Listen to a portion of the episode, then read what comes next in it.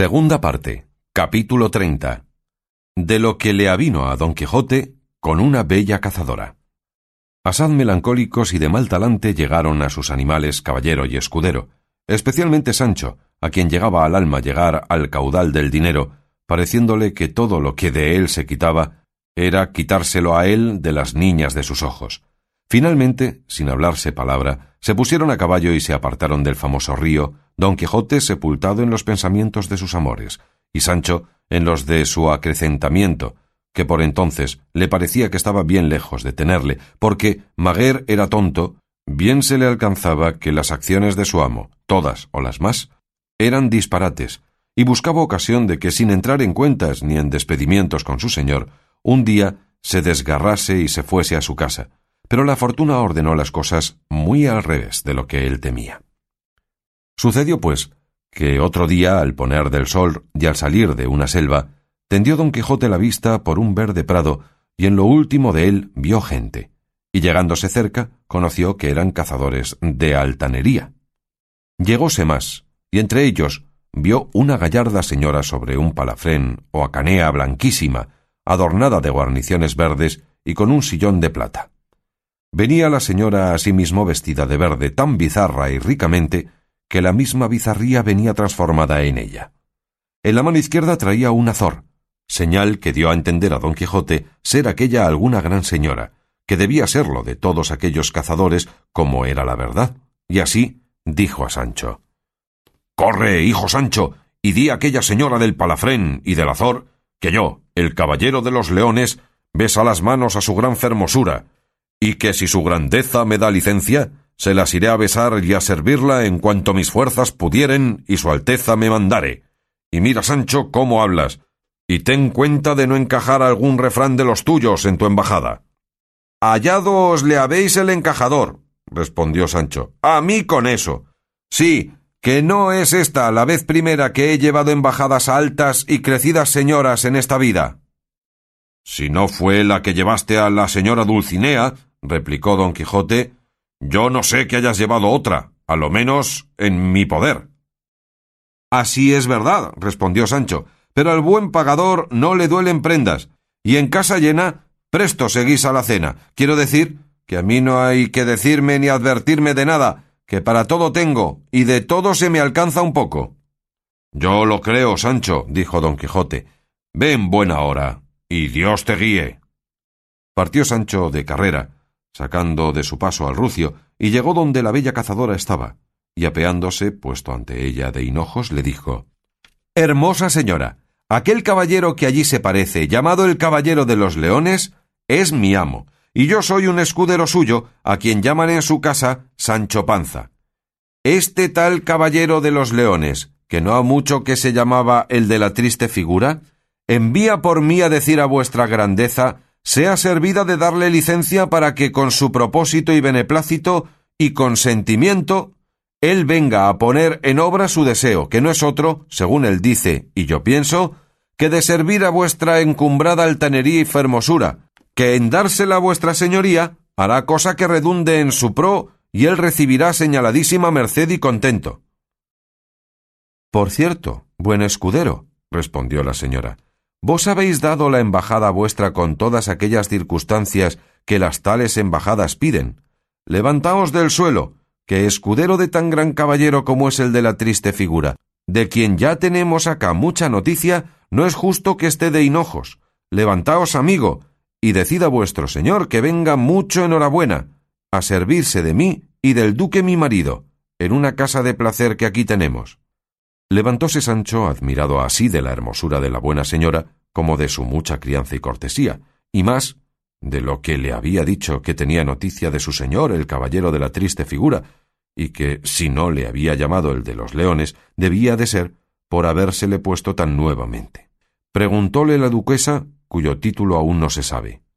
Decidme, hermano escudero, ¿este vuestro señor ¿No es uno de quien anda impresa una historia que se llama del ingenioso hidalgo Don Quijote de la Mancha, que tiene por señora de su alma a una tal Dulcinea del Toboso?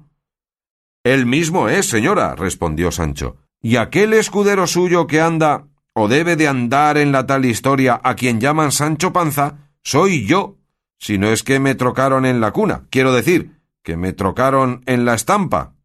De todo eso me huelgo yo mucho, dijo la duquesa. Id, hermano Panza, y decida vuestro señor que él sea el bien llegado y el bienvenido a mis estados y que ninguna cosa me pudiera venir que más contento me diera. Sancho, con esta tan agradable respuesta, con grandísimo gusto volvió a su amo, a quien contó todo lo que la gran señora le había dicho, levantando con sus rústicos términos a los cielos su mucha fermosura, su gran donaire y cortesía. Don Quijote se gallardeó en la silla, púsose bien en los estribos, acomodóse la visera, arremetió a Rocinante y con gentil denuedo fue a besar las manos de la duquesa, la cual, haciendo llamar al duque su marido, le contó, en tanto que don Quijote llegaba, toda la embajada suya, y los dos, por haber leído la primera parte de esta historia y haber entendido por ella el disparatado humor de don Quijote, con grandísimo gusto y con deseo de conocerle le atendían, con presupuesto de seguirle el humor y conceder con él en cuanto les dijese, tratándole como a caballero andante los días que con ellos se detuviese, con todas las ceremonias acostumbradas en los libros de caballerías que ellos habían leído y aún les eran muy aficionados. En esto llegó don Quijote, alzada la visera, y dando muestras de apearse, acudió Sancho a tenerle el estribo, pero fue tan desgraciado que al apearse del rucio se le asió un pie en la soga de la albarda, de tal modo que no fue posible desenredarle, antes quedó colgado de él, con la boca y los pechos en el suelo. Don Quijote, que no tenía en costumbre apearse sin que le tuviesen el estribo, pensando que ya Sancho había llegado a tenérsele, descargó de golpe el cuerpo y llevóse tras sí la silla de Rocinante, que debía de estar mal cinchado, y la silla y él vinieron al suelo, no sin vergüenza suya, y de muchas maldiciones que entre dientes echó al desdichado de Sancho, que aún todavía tenía el pie en la corma. El duque mandó a sus cazadores que acudiesen al caballero y al escudero, los cuales levantaron a don Quijote maltrecho de la caída, y renqueando y como pudo, fue a hincar las rodillas ante los dos señores. Pero el duque no lo consintió en ninguna manera. Antes, apeándose de su caballo, fue a abrazar a don Quijote, diciéndole A mí me pesa, señor caballero de la triste figura, que la primera que vuesa merced ha hecho en mi tierra haya sido tan mala como se ha visto, pero descuidos de escuderos suelen ser causa de otros peores sucesos. El que yo he tenido en veros, valeroso príncipe, respondió don Quijote, es imposible ser malo, aunque mi caída no parara hasta el profundo de los abismos, pues de allí me levantara y me sacara la gloria de haberos visto. Mi escudero, que Dios maldiga, mejor desata la lengua para decir malicias que ata y cincha una silla para que esté firme, pero como quiera que yo me halle, caído o levantado, a pie o a caballo, siempre estaré al servicio vuestro y al de mi señora la duquesa, digna consorte vuestra y digna señora de la hermosura y universal princesa de la cortesía. Pasito, mi señor don Quijote de la Mancha, dijo el duque, que a donde está mi señora doña Dulcinea del Toboso, no es razón que se alaben otras fermosuras. Ya estaba a esta sazón libre Sancho Panza del Lazo, y hallándose allí cerca, antes que a su amo respondiese, dijo No se puede negar sin afirmar que es muy hermosa mi señora Dulcinea del Toboso, pero donde menos se piensa se levanta la liebre, que yo he oído decir que esto que llaman naturaleza es como un alcayer que hace vasos de barro, y el que hace un vaso hermoso también puede hacer dos, y tres, y ciento. Dígolo porque mi señora la duquesa, a fe que no va en zaga a mi ama la señora Dulcinea del Toboso. Volvióse don Quijote a la duquesa y dijo Vuestra grandeza imagine que no tuvo caballero andante en el mundo escudero más hablador, ni más gracioso del que yo tengo. Y él me sacará verdadero si algunos días quisiere vuestra gran celsitud servirse de mí. A lo que respondió la duquesa